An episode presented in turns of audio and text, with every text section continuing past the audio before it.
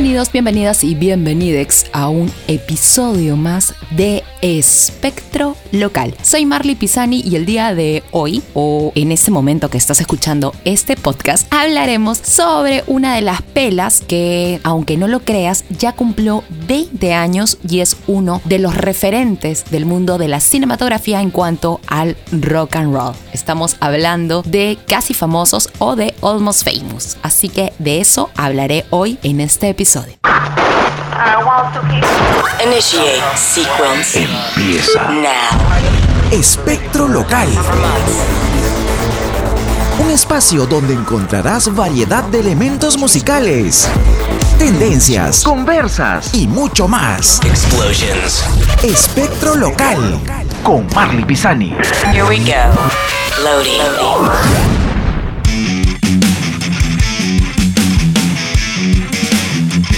Arrancamos así este capítulo 14 de Espectro Local y hablando de música, pero música relacionada al mundo del cine. Han pasado 20 años, increíble, pero cierto. Pasaron 20 años del estreno de esta película. Muchos de los protagonistas subieron en redes sociales una foto recordando este aniversario y, por supuesto, se hicieron muchas notas al respecto, así que decidí hablar en este capítulo sobre esta película. Te estoy hablando de Casi Famosos o de Almost Famous, película de género drama estadounidense y lanzada el 13 de septiembre del 2000. Creo que Latinoamérica llegaría algunos meses después y bueno, algunos vieron la película ya después de algunos años, como fue en mi caso. Y esta película fue dirigida por Cameron Crowe, que ya tenía en su haber otras películas que también han sido exitosas. Este film eh, nos muestra la historia ficticia, aunque no tan ficticia porque es autobiográfica, eh, se dice que es la biografía, por así decirlo, de Cameron Crowe. Y bueno, el protagonista es William Miller, un reportero adolescente que se empeña, así se pone recontra terco, en escribir sobre el mundo de la música desde adentro y lo termina haciendo nada más y nada menos que para la revista que era como que el boom de esa época. Lo fue creo que un tempito más y de ahí entró en decadencia. Te estoy hablando de la revista Rolling Stone. Protagonizada por Patrick Fugit, Kate Hudson y Billy Crudup en los papeles principales, este film adquirió un culto inesperado por eh, muchos seguidores del mundo de la música y seguidores sobre todo del rock de los 70. En realidad tuvo una curaduría musical tremenda a la hora de, armar el soundtrack. En realidad creo que es uno de los films que de una u otra manera habla de todo lo que sucede alrededor de la música y no solamente alrededor de las bandas y lo que pasa en los ensayos, cuando comienzan a salir de gira, sino también alrededor en cuanto a la industria musical, en cuanto a la gente que trabajaba para las revistas o periodistas musicales y también los seguidores o fanáticos, sino en verdad es una pela que habla y expone todo lo que está en torno al rock. De hecho, como te decía, es una pieza autobiográfica de Cameron Crowe y evidentemente un gran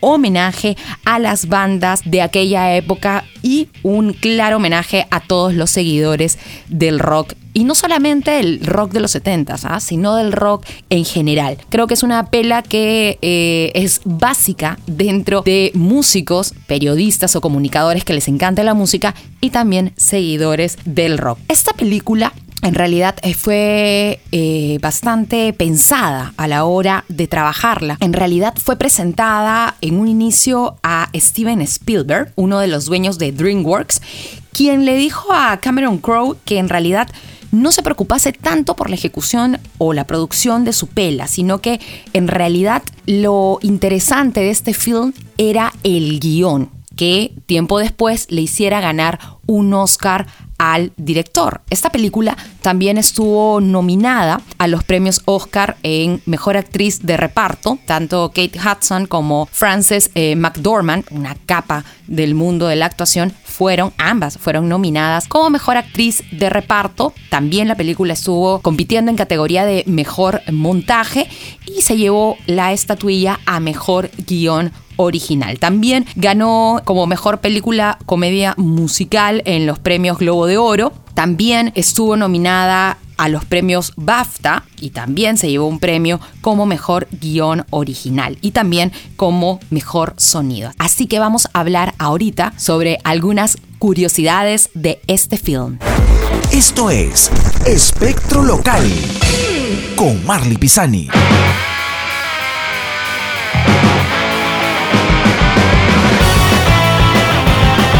Seguimos en Espectro Local hablando sobre esta gran pela musical llamada, no es un musical obviamente, llamada casi Famosos. En esta parte vamos a comentar un poco sobre algunas curiosidades que tal vez nunca supiste o te enteraste sobre la película. Se dice que para el protagonista, Cameron Crowe, ya había trabajado hace varios meses, nada más y nada menos que con Brad Pitt, para el papel de Russell Hammond, uno de los principales personajes. Se dice que Pitt abandonó el proyecto porque no entendía cómo era el personaje o a lo que iba el personaje. Se dice que Pitt no se motivó mucho con esta caracterización y luego el papel fuera entregado y desarrollado por supuesto por Billy Curdo, además de aparecer como el guitarrista de la banda Stillwater, recibió, ojo, unas clases de guitarra por Peter Frampton, compositor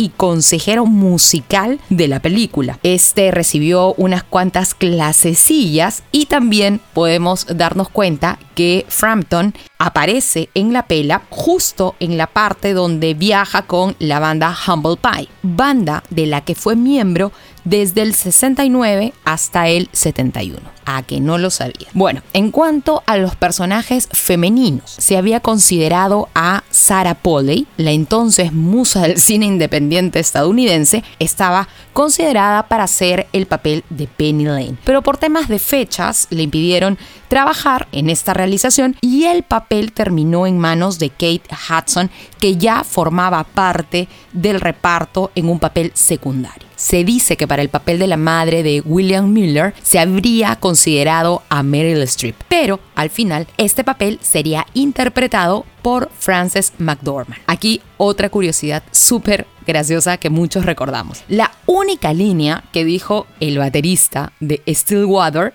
Ed Valencourt, interpretado por John Fedevick, es en el avión cuando confiesa o grita a voz en cuello su orientación sexual. En cuanto a la banda, Stillwater es una mezcla de diferentes bandas o del comportamiento, vivencias y experiencias de diversas bandas como los Allman Brothers. Dice que de ahí se inspiró para las peleas entre el guitarrista y el líder que es un clásico, Linder Skynard, eh, por el accidente en el avión, o este suceso de que te acabo de comentar hace un momento, y también dice que se inspiró en bandas como The Who, Led Zeppelin y The Eagles, bandones. ¿ah? Cameron decidió incorporar en Almost Famous muchas cosas personales, como los discos de vinilo que hereda William Miller de su hermana, y estos vinilos son parte de la colección personal del director. Además,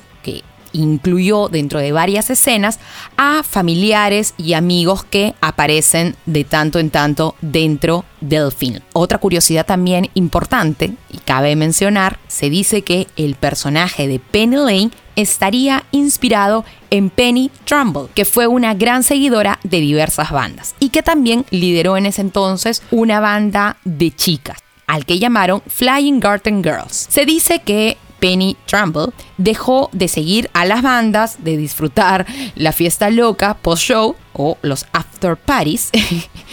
a sus 20 años, por ahí acertó de toda esta vida loca, regresó a la ciudad de Portland y comenzó una vida universitaria. Se dice que luego se casó y tuvo una exitosa vida profesional. En cuanto hablando de personajes bravazos de la pela. En cuanto a Lester Banks, el personaje interpretado por el mítico y gran Philip Seymour Hoffman, que sí existía en la vida real, fue uno de los padres del periodismo musical y dentro del film era el mentor del joven periodista musical, William Miller. Banks falleció en 1982. Lamentablemente, el actor que interpretara a este personaje, Philip Seymour Hoffman, fue encontrado muerto el 2 de febrero del 2014 en su departamento en Manhattan por una sobredosis. Una lamentable pérdida y se le recuerda por este personaje que hiciera en la pela que prácticamente sería un personaje mítico. Así que seguimos acá hablando de ya de los 20 años de casi famosos en el capítulo 14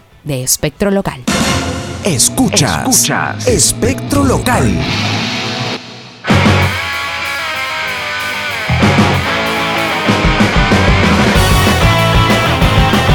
Entramos en esta tercera y última parte de Espectro Local. Vamos a seguir hablando tal vez de algunas curiosidades o de repente datos que por ahí te pueden parecer súper interesantes sobre casi famosos. En cuanto al grupo, de repente por ahí cuando tuviste la película dijiste, ay, voy a indagar o me voy a ser fan de este grupo o quiénes eran. En cuanto al grupo, era un grupo ficticio. Stillwater, que es mostrada durante toda la película, no existió. Cameron Crowe de ahí eh, solicitó un permiso a la banda original, que estaba bajo el mismo sello que los Allman Brothers. Pero esta pela no es sobre esa banda. O sea, de ellos solamente agarró el nombre y nada más, nada de la biografía, nada que fueron inspirados en ellos. Mucha gente, incluso yo en un inicio pensé que era eh, la historia de esa banda, pero en realidad investigando ya después con el tiempo y, y hablando un poco con gente que también se hizo súper fan de la pela, se dio cuenta de que la banda no existía, o sea que era una banda ficticia y que reunía, como te dije hace un momento, muchas características de las otras bandas con las que Crow compartió momentos en la adolescencia. Las canciones que fueron tocadas en la película por los ficticios Stillwater fueron originalmente escritas por Nancy Wilson, esposa de Peter Frampton. Ellos fueron los que prácticamente musicalizaron todo y le dieron vida a lo que fuera el soundtrack y a varios momentos sonoros de la película. La música no cabe duda que es vital en esta estructura de este film. De hecho, hay grandes momentos que dan dentro de las escenas mucha, mucha fuerza a través de las canciones que se utilizaron. En realidad, en esa época ya se acostumbraba a pagar por derechos de autor grandes cantidades para utilizar canciones famosas y Casi Famosos llevó esta cifra a un nivel de inversión mucho más fuerte. Invirtieron 3.5 millones de dólares para lo que fueron los derechos de autor o para utilizar algunas canciones.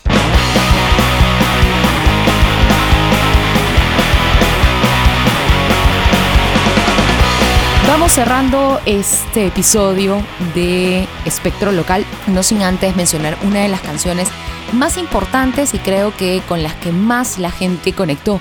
En cuanto a la canción Tiny Dancer de Elton John, no era una pieza desconocida para muchos seguidores del mundo de la música. En realidad, Elton John ya la tocaba en sus conciertos y era bastante popular pero a raíz de la aparición en este momento célebre de la película donde todos cantan y no te quiero seguir spoileando por si no la has visto, que es un momento bastante emotivo, por así decirlo, esta canción es una pieza fundamental dentro de la pela. Entonces, evidentemente la aparición dentro de este soundtrack se vuelve un poco más masiva en cuanto al mundo de los seguidores del cine. Durante muchos años Elton John utilizaba ya esta canción, pero ahora ya es un infaltable en la lista de sus temas cuando ha realizado presentaciones. Así que bueno, ya vamos cerrando este episodio, no sin antes mencionar algunas frases célebres de la película. Se dice que la frase de Russell Hammond cuando está encima de la casa ultra drogado diciendo soy un dios de oro, sí fue un hecho real. Se dice que Robert Plant fue el que hiciera esta acción parado en un balcón en una habitación del Hotel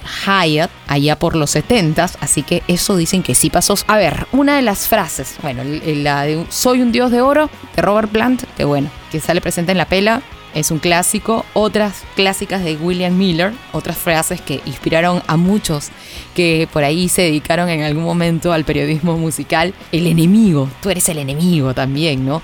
Yo soy oscuro y misterioso y estoy enojado cuando se pelea con Penny Lane. Suele decir esta frase. Puedo ser muy peligroso para todos ustedes cuando enfrenta ahí a la banda. No soy bueno. Ya deberían saber eso acerca de mí. Soy el enemigo. The Enemy. Por ahí en algún momento alguna banda llamada algún amigo de repente por ahí que se dedicaba al periodismo musical, el enemigo. Otras frases de William Miller, no tienes amigos normales, conversaba con Penny Lane, a lo que Penny Lane le decía, la gente famosa es más interesante. Y bueno, la célebre frase de Penny Lane, no soy group. Las groupies se acuestan con las estrellas para sentir esa fama. Nosotras estamos aquí por la música, somos las band-aids obviamente las seguidoras que realmente estaban ahí, no por el tema de, fama, sino porque amaban, amaban a las bandas, amaban a la música y eran parte de ello, ¿no? Hablando de escenas y eh, diálogos que, o frases que quedaron para la posteridad o dentro de la memoria de los seguidores de esta película, les cuento que hay muchas escenas que fueron borradas y que están en internet. He encontrado yo por ahí unas dos o tres. Una no cargó bien, pero la otra eh, no te voy a decir de qué se trata, pero puedes buscar en internet, lo digo para no spoilearte y que tengas esta sorpresa, ¿no? Puedes buscarla y hay unas cuantas imágenes eh, inéditas que no fueron incluidas en la película. Si quieres ver casi famosos, si quieres ver Almost Famous, puedes hacerlo a través de vía Amazon en realidad puedes entrar a cualquier página libre donde suelen ver películas. Lamentablemente no está disponible en Netflix. La última vez que yo la he visto, porque esto está pela un montón de veces, incluso solía hacer algunos trabajos dentro de la universidad cuando te pedían elegir algunas pelas para ciertas cosas, a veces la elegía, pero la última vez que la vi fue justo a inicios de esta pandemia donde felizmente la transmitieron varias veces en un canal de cable Así que fue la última vez que la he visto. Pero es un clásico, clásico. Si eres seguidor del rock, fan de la música, tienes que ver esta pela sí o sí. Soy Marley Pisani y gracias por escuchar este episodio número 14 de Espectro Local. Ya sabes, tenemos más episodios, tenemos más cosillas por aquí para que escuches búscame en las redes sociales y si tienes alguna propuesta de algún tema, házmelo llegar a través de esas vías. Nos despedimos, que tengas una buena semana, ya sabes, no estés saliendo a la calle, a lavarse bien las manos y a tratar de hacer que estos números locos del coronavirus bajen de una vez. Así que me despido, cuídate mucho y chao chao. Esto acabó. Escuchaste Espectro Local. Quédate aquí, escucha más episodios y sigue a Marley Pisani en sus redes sociales. Espectro Local.